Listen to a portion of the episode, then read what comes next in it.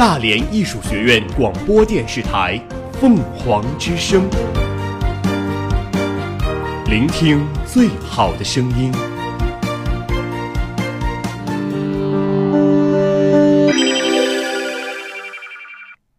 欢迎来到周末电影院，在观影过程中，请您打开手机，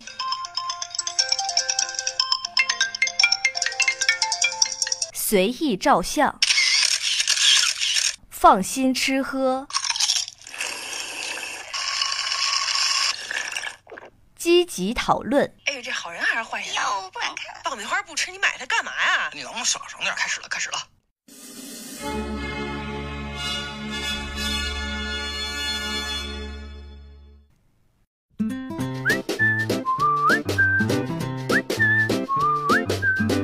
Hello，大家好，这里是由大艺广播台凤凰之声为您带来的影片脱口秀节目《周末看啥片儿》，我是糖糖。Hello，大家好，我是赫赫。呃，我相信啊，可能现在这个时候，很多同学们是背着包，拿着行李箱，准备要回家了。五一小长假就要开始了，对，肯定也有很多同学们因为离家太远或者其他的原因没有回家。那在这里也要提醒大家，不管有没有回家，都要注意我们出行的安全。我们这期节目会专门的拿出一个板块来给大家推荐一下五一要看啥片儿。在今年的五一档，可能啊没有太多的这个新片要上映，但是我觉得上映的电影都足够的惊艳。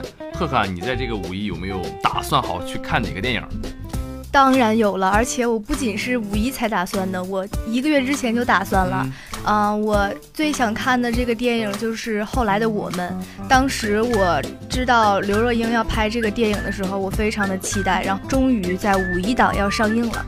对这个电影真的是热度特别特别的高，就是像在一些这个购票的网站上，像这个淘票票啦、猫眼啦，或者说微博的那个呃。买电影票的那个地方，因为这每一个软件都是有一个呃想看榜的，就是前段时间我就好奇，为什么这个后来的我们居然超过了复联三，或者超过了这个头号玩家，成了第一名。一个电影之所以火爆，肯定是有原因的，就比如说这个后来的我们，然后呢，我们给大家找了一下这个后来的我们为什么火爆，就是它火爆的原因，来跟大家说一下。嗯。哦，我不知道同学们有没有刷抖音的习惯。赫赫，你喜欢刷抖音吗？刷呀，几乎网不卡的时候，天天躺在寝室就开始刷了。嗯，前两天在这个抖音整顿的时候，其实我还挺不开心的，因为不能看评论了。反正我觉得看抖音，除了看那些人拍的那些作品之外，最大的乐趣就是看抖音的评论。神回复。对，然后结果那段时间评论都看不了了，然后我感觉看的没有什么乐趣了。啊，好了，我们聊回这个电影，在三月下旬的时候，后来的我们发布了一个预告，就是在抖音上刷的特别特别的爆，就是特别特别的火，就是当时的时候那个视频的点击量已经超过二百万了，好几个视频的点击量都是这样的。然后我相信也是因为这个，让很多不知道这部电影的人开始都关注这部电影了。对，还有啊，就是在三月三十号的时候，这个田馥甄。啊，发了一首歌，不知道大家听过没有啊？就是现在我们在放的这首歌，叫做《爱了很久的朋友》。对啊，就是这个，就是这首歌，当时就特别特别的火爆，就是很多人就把它分享到啊朋友圈里、微博上，或者是自己的 QQ 空间里。因为这个音乐不仅是因为，呃，田馥甄她本人就是这种很温柔细腻的声线，嗯，跟这个电影后来的我们也是有很大关系的。其实不只是有这个田馥甄的这首，呃，爱了很久的朋友，还有啊，像陈奕迅的我们，还有这个五月天的后来的我们，都是特别特别火的。并且后来的我们这个电影就是根据五月天的这首歌来作为片名的。其实我们刚刚说了三首歌啊，但是有一首歌是一定要说的。对，这首歌就是这个电影的最核心的，叫做《后来》。对，就是这个导演唱的，刘若英唱的这首《后来》。其实我觉得这首歌，更多的是带给人一种情怀，就是那种给八零后、九零后带去的那种情怀。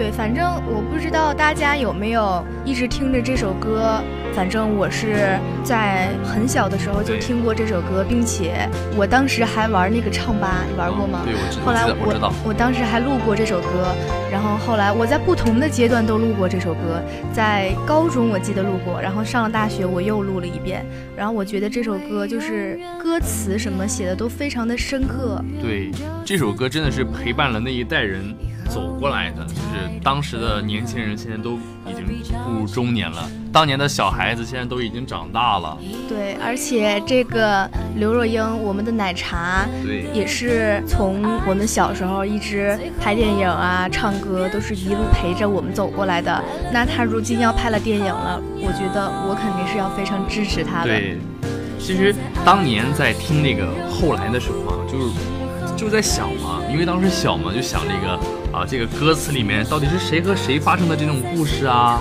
但是后来真的到现在，真的成真了。而且我觉得，嗯，后来的每一句歌词，我现在都记得比较清楚对，而且他的歌词是在唱一个故事一样。对，多年之后啊，刘若英真的把这首歌拍成了电影，然后她要把这个歌中的故事呈现给我们。对，想想还是有点小感动的。不知道糖糖你有没有发现啊？我们录了这么多期节目，几乎都是给大家介绍一些美国大片儿啊，或者是比较有震撼力的电影。我们是第一次在给大家推送这样一部青春文艺片。对，我觉得这个电影是是不是有点像那个年初的那部《芳华》？对，也比较像《匆匆那年》什么的，《同桌的你》就是那种青春的那种小文艺片我觉得这个季节啊，你看最近大连春暖花开，校园里边的花都开了，而且温度升高，大家都穿的现在已经开始把那个棉衣都脱掉了。然后我觉得在这样一个季节当中，看一下这些青春的文艺片，我觉得是给人心情就会非常好。接下来呢，来给大家说一下它的剧情啊，因为我们两个人也没有看过，是今天刚刚上映的一部电影。然后啊，就从百度百科上给大家稍微说一下，就是这个这个电影呢，讲的就是一对男女在过年回家的火车上啊认识了，然后在那之后呢，两个人的命运就纠缠在了一起。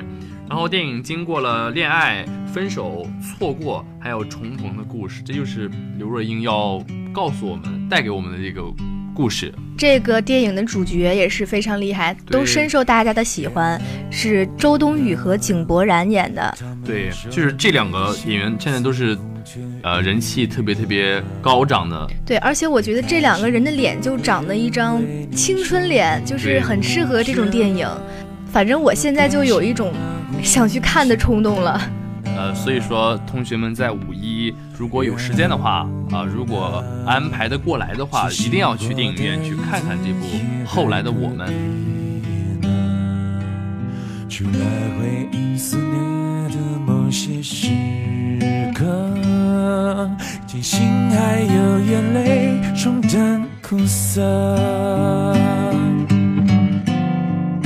而那些昨日依然纷着，它们都有我细心收藏着。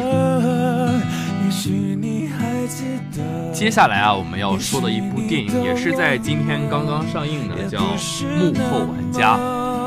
相比较后来的我们，其实《幕后玩家》我是之前一无所知的对他，但是我在刷这个电影的时候，发现有很多人就是说这是他们五一的期待之首的一部电影，因为这个剧的主角也是一个非常厉害的演员徐峥的作品。对，呃，但是徐峥这两年好像是退居幕后工作了，现在做起了监制。每每想到徐峥啊，我就想到了黄渤，对，那张特别可爱又可恶的脸。对，反正那张脸就是非常搞笑的嘛。对啊，而且今年黄渤还上了春晚，就是特别特别的火。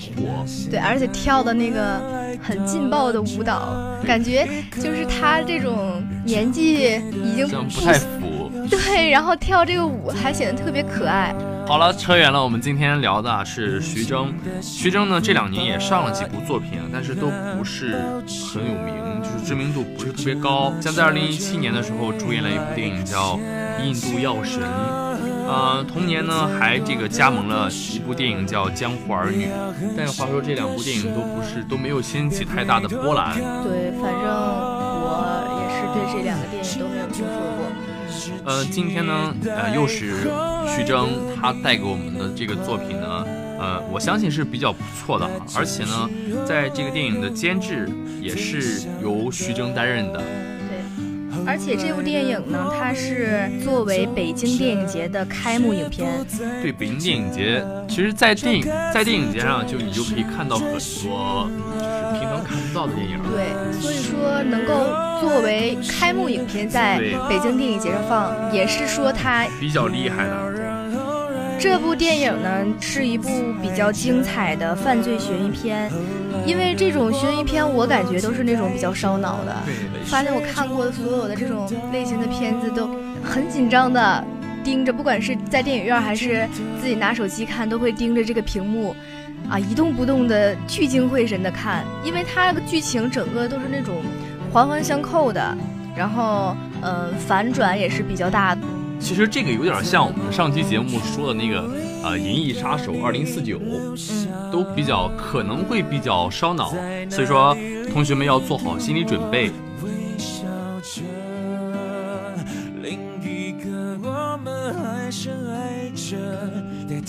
呃，然后呢，我们说完了这个徐峥啊，我们再来聊一聊这个电影的阵容，阵容也是非常不错的，像徐峥、王丽坤，还有任达华。都是参与了演出，都是一些演技比较爆炸的一些老演员们。对，而且我很喜欢王丽坤，就是给人带来一种呃舒服不做作的这样一种感觉。呃，有一个就是跟大家说一个花絮啊，就是在当时在片场的时候嘛，王丽坤有一个称号叫做一秒哭，你知道什么意思吗？就是拍哭戏的时候，一秒钟就能哭出来。对，就是当时在导演喊完 action 之后，当时的眼泪就接着下来了。其实这就是一名好的演员。对我感觉真的，王丽坤不仅是气质啊、长相都非常突出，而且这个演技是爆炸的。对，我觉得徐峥演的每一部片子都值得看。仔细想想，好像徐峥的每一个电影我都看过，比如说他几个比较优秀的喜剧，呃，《港囧》《泰囧》，对，还有那个。人在囧途，对，都非常火爆。然后还有那个无人区，心花怒放。对，特别有意思的是啊，今年这个啊，徐峥和黄渤这两个老搭档都开始转型。今年黄渤开始拍电影了，而徐峥今年也是做起了监制。那我相信他之前给我们带来那么多优秀的电影，这一次也一定不会让我们失望，绝对不会是一部烂片儿。而且我相信徐峥的才华一定会给我们一个惊喜。那在今天同期上映的还有由陈伟霆和林允主演的《战神纪》，很多人都非常喜欢陈伟霆小鲜肉嘛。然后我个人也是比较喜欢林允的，我觉得她非常的真实，而且长得非常漂亮。然后我觉得大家喜欢这种有故事情节的动作冒险剧的，可以去看一下这个。而且还是三 D 大片。对。当然，在今天还有一部要上映的电影啊，叫做《低压槽欲望之城》。是由张家辉、徐静蕾、何炅主演的，呃，有兴趣的朋友也可以去看一下。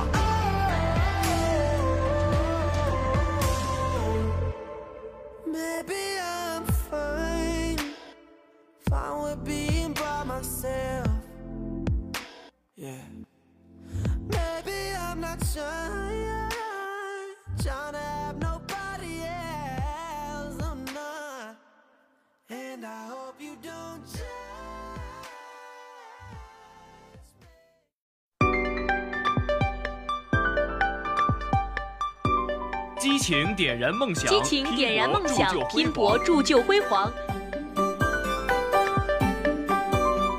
抱健康，面向未来，面向未来。赛团结，赛意志，赛风格，赛水平。赛团结，赛意志，赛风格，赛水平。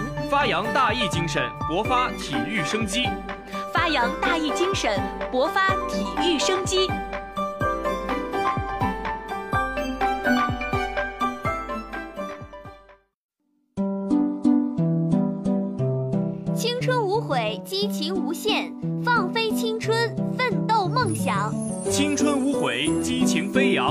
放飞青春，奋斗梦想。乐观拼搏，共创辉煌。乐观拼搏，共。共创辉煌。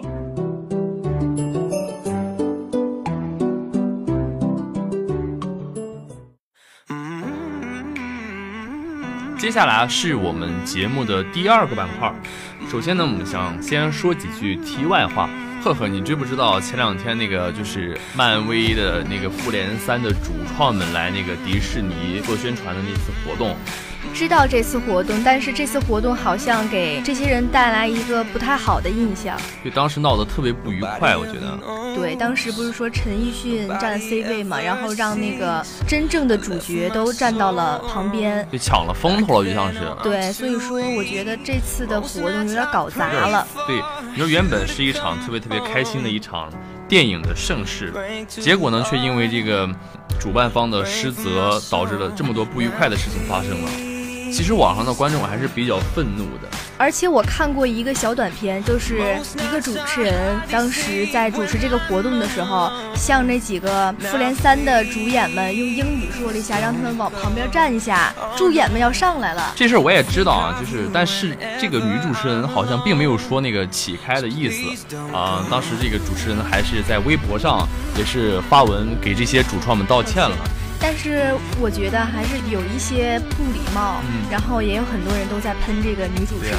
好在就是在这段时间，好歹是平息了，算是圆回来了。对，呃，但是呢，复联三这次又有动静了。这次啊，是一个人啊，一个有名的大导演，指名道姓的批评这个复联三。这个导演啊，就是大名鼎鼎的詹姆斯卡梅隆。詹姆斯·卡梅隆，你知道是谁吗？当然知道了，不仅我知道，我相信大多数的同学们都知道这个导演，他是好莱坞十大导演之一。对，而且在我们的节目当中，我们经常提起这个人。对，一个是詹姆斯·卡梅隆，一个是斯皮尔伯格。我们在有一期节目当中还做过斯皮尔伯格的头号玩家。嗯，其实当时啊，这个詹姆斯·卡梅隆是这么说的：说希望大家早日厌倦《复仇者联盟》。这位好莱坞大名鼎鼎的大导演，是不是害怕这个《复联三》的票房超过他的《阿凡达》？对，可能怕那个《复联三》的票房到时候抢了他的风头吧。啊，当然这是玩笑话啊。对，而且我觉得，也就是因为卡梅隆有特别的能力，有足够的实力，才能够说出这样的话。《阿凡达》背后的这个影片公司是福斯，嗯在前些年的时候，这个福斯是被迪士尼给收购了。其实这次这个呃卡岛的这个炮轰实在是大水淹了龙王庙啊！自家人打自家人。对。那么接下来呢，我们先给大家介绍一下这个导演吧。詹姆斯·卡梅隆，他是出生在加拿大的一个电影导演，他所导的电影其实不是很多。那我们所知名的，比如《阿凡达》《泰坦尼克号》，我觉得有这两部电影已经足够让他跻身于好莱坞十大导演之一了。比如说这个《泰坦尼克号》，它当年是获得了十一项的奥斯卡提名，并且在《阿凡达》播出之后呢，它现在票房已经达到了全球第一这样一个成绩，而且六年过去了，它一直都是身居榜首啊。尤其是这个《阿凡达》，就是达到了一百八十七亿人民币的票房，确实非常厉害。说完了詹姆斯·卡梅隆这个人啊，我们再来聊聊他的作品。其实，在我看了这么多呃卡导的这个作品，我总结出来一句话，就是讲好一个故事。比如说，就是你可以发现他的很多电影中都可以用一句话概括一下。比如说，你看《泰坦尼克号》，讲的就是一个穷小子和一个富家千金的爱情。再比如说，这个《终结者》讲的就是啊，天网机器人派杀手穿越时空杀未来的领袖。再比如说，这个《阿凡达》讲的就是一个拆迁队的队友，最后当起了土著。仔细想一想啊，他的每一部电影都能够用一句话来概括一下这个故事的主要情节。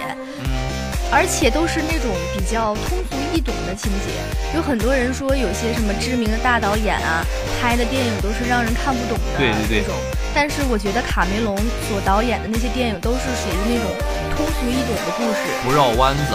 而且我觉得他有一种魔力。就是很多这样俗气的故事，在别的导演拍起来，可能就会让人觉得很不想看啊，看会儿就觉得要睡着了。对。但是卡梅隆他所导出来之后，就会赢得特别高的票房，而且获得很多大奖。所以说，他靠的就是细节的掌握，让这个俗气的电影情节也变得更加生动了。对啊，就是你想想。同样是一样的剧本，一个导演可以拍的很好很好，但是一个导演就拍的索然无味。所以说，我觉得这就是卡导的魅力。对，这就像我们在读稿件一样，我们上专业课的时候，有没有发现老师肯定会给你同一篇稿件的，然后让不同的人读。但是虽然是同样的稿件，的人他读出来的味道是不同的。嗯，这个关键就在于你对细节的掌握。如果你仔细看，就会发现那些对细节掌握好的、处理好细节的同学，那他读这篇稿件，那一定是锦上添花的。对，所以说拍电影跟我们上专业课这个读稿子还是挺像的。对一样的道理。哎，糖糖，我们刚才说了这么多卡导的电影，你有没有最让你印象深刻的一部？有啊，当然有啊，就是这个《阿凡达》。对，其实我看了《阿凡达》，也是觉得这是我看过最好看的电影之一。你发现没有？就是在漫威当中，这个漫威电影是阐述了一个宇宙，创造了一个宇宙。对，就是很多平行宇宙，然后在宇宙当中就是它，漫威用很多很多部电影构建了一个宇宙。但是你像《阿凡达》就不一样，它只用一部电影就创造了一个宇宙，比如说这个潘多拉星。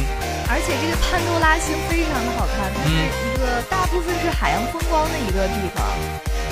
就是尤其是加上那个后期的制作还有特效什么的，真的像是世外桃源一样。那个潘多拉星上，卡导他比较舍得花钱，对，追求了很多华丽的视觉效果，特效做的特别棒。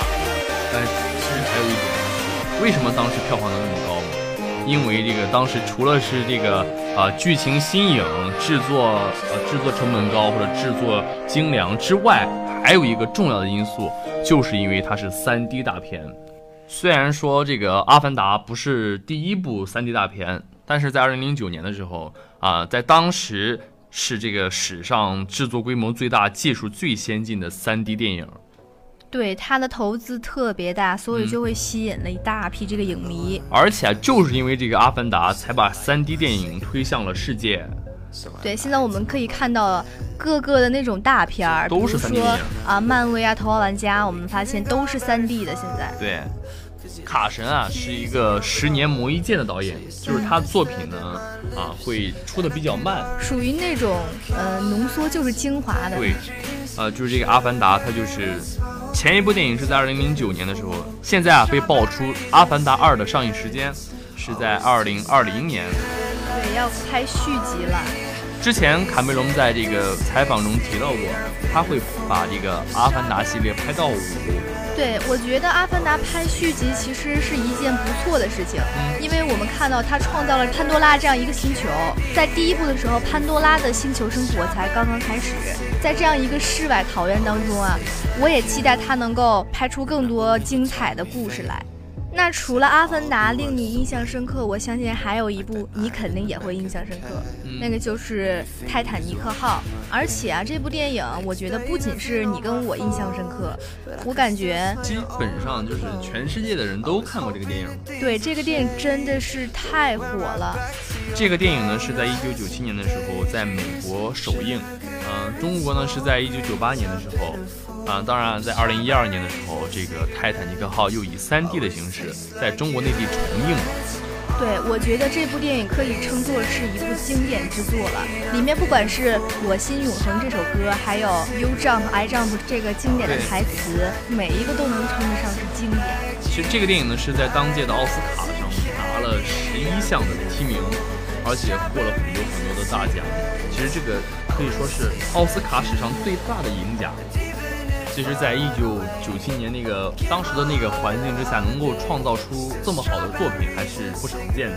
对，而且这个卡导是精益求精的那种那种导演，对细节掌握的比较完美。故事呢是从回忆开始的，呃，大体的剧情我相信不用我俩说，大家也都知道。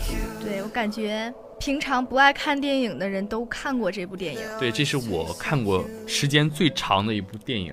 嗯、在之前呢，我们也说过，卡神啊是一个宁缺毋滥的这么一个导演。对，嗯，他的作品呢不多，但是每一部都足够经典。今天呢，我们给大家讲了《阿凡达》和《泰坦尼克号》啊、因为时间原因啊、这个卡神的其他作品就不跟大家一一说了。当然，也顺便提一下啊，卡神还拍过像《终结者二》啦，《异形二》，还有什么《真实的谎言》等等等等非常优秀的作品。那也希望大家有时间的时候可以多多关注，呃，好莱坞的十大导演之一詹姆斯·卡梅隆。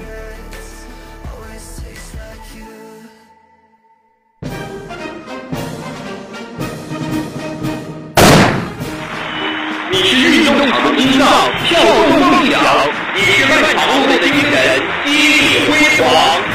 力量、信念、拼搏、奋斗，在遥远的终点线上渐渐明亮。时代的强音正在你的脚下踏响，运动员们加油！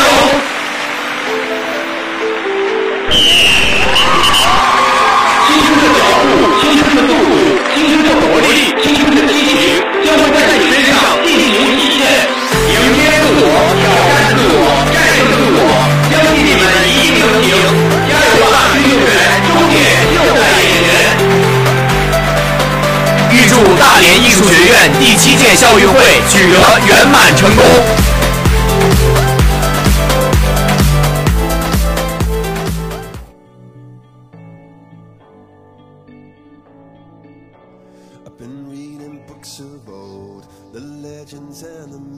那今天给大家说的第一个体育小故事是关于林丹的。林丹他在小时候五岁的时候就开始学习羽毛球，由于在刚开始的时候小孩子的韧带还没有拉开，腿压不下去，教练就会使劲帮他往下压，丹当时就疼得直哭，边哭边压。回家之后呢，他的妈妈还要再继续给他压。在周末的时候，训练队要长跑，要绕着上杭县城跑两圈，至少有几千米的距离。那会儿林丹还非常小，但是他跑不到前面去，但是他他全程都跟着那些大一点的队员跑，没有一次说是中途停下了。而且他在队里打比赛的时候，如果输了球，教练还没说什么，他就开始自己掉眼泪了。可以看出他的呃上进心和自尊心非常的强。也正是因为他这种不服输、不怕苦的精神呢，他在之后的每一场比赛当中都有特别优异的成绩，成为我们国家的超级丹。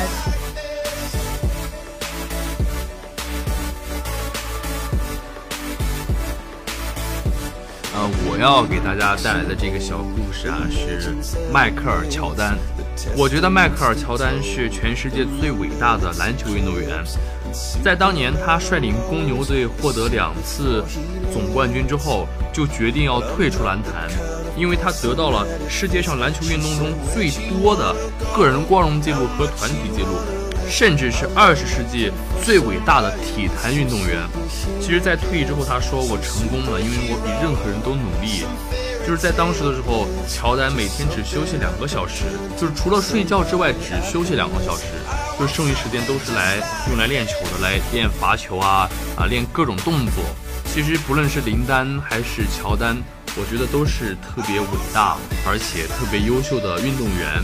可能他们不在同一领域，但是我觉得他们的体育精神是相同的，都是同样伟大的。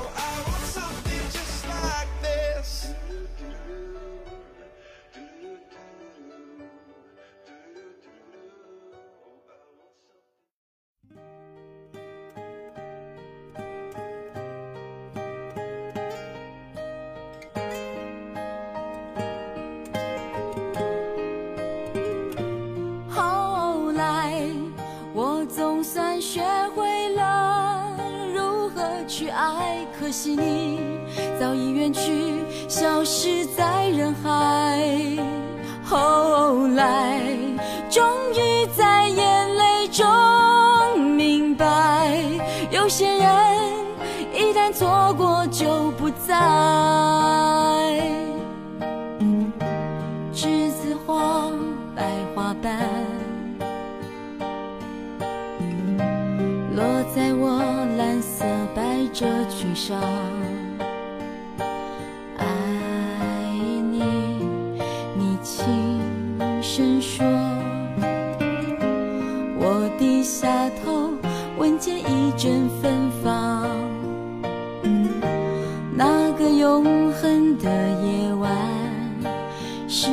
岁仲夏，你吻我的那个夜晚。让我往后的时光，每当有感叹，总想起当天的星光。那时候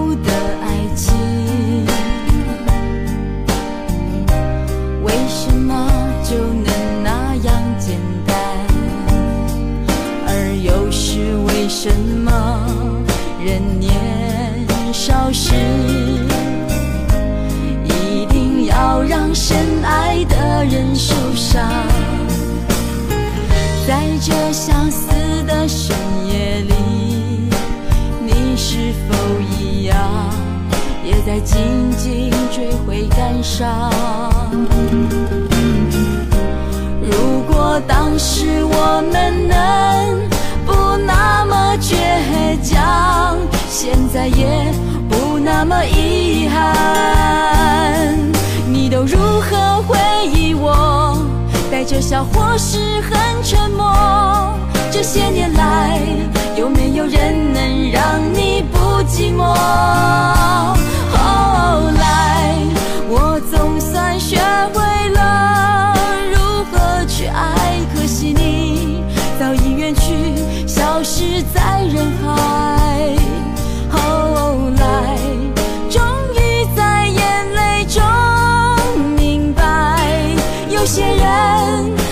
错过就不再。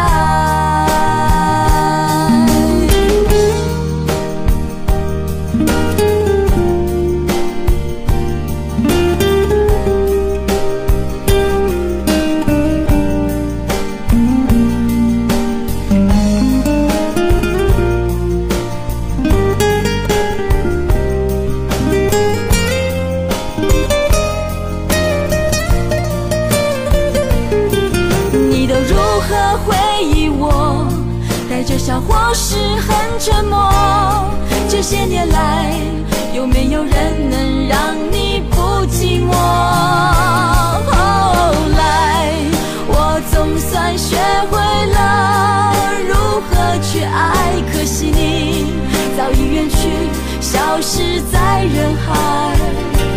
后来，终于在眼泪中明白，有些人错过就不再。后来，我总算学会了如何去爱，可惜你早已远去，消失在人海。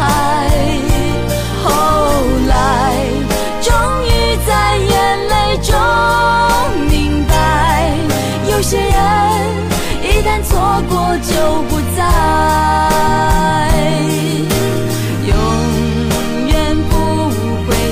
重来。有一个男孩爱着那个女孩。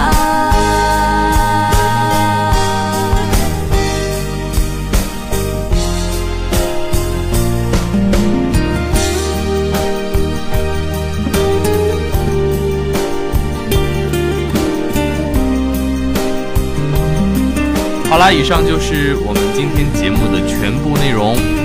获取更多资讯，下载蜻蜓 FM，搜索大连艺术学院凤凰之声。如果您有什么想对我们说的，欢迎在我们节目底下留言。最后呢，祝大家啊五一过一个愉快开心的小假期。我们下期节目再见，拜拜。拜拜。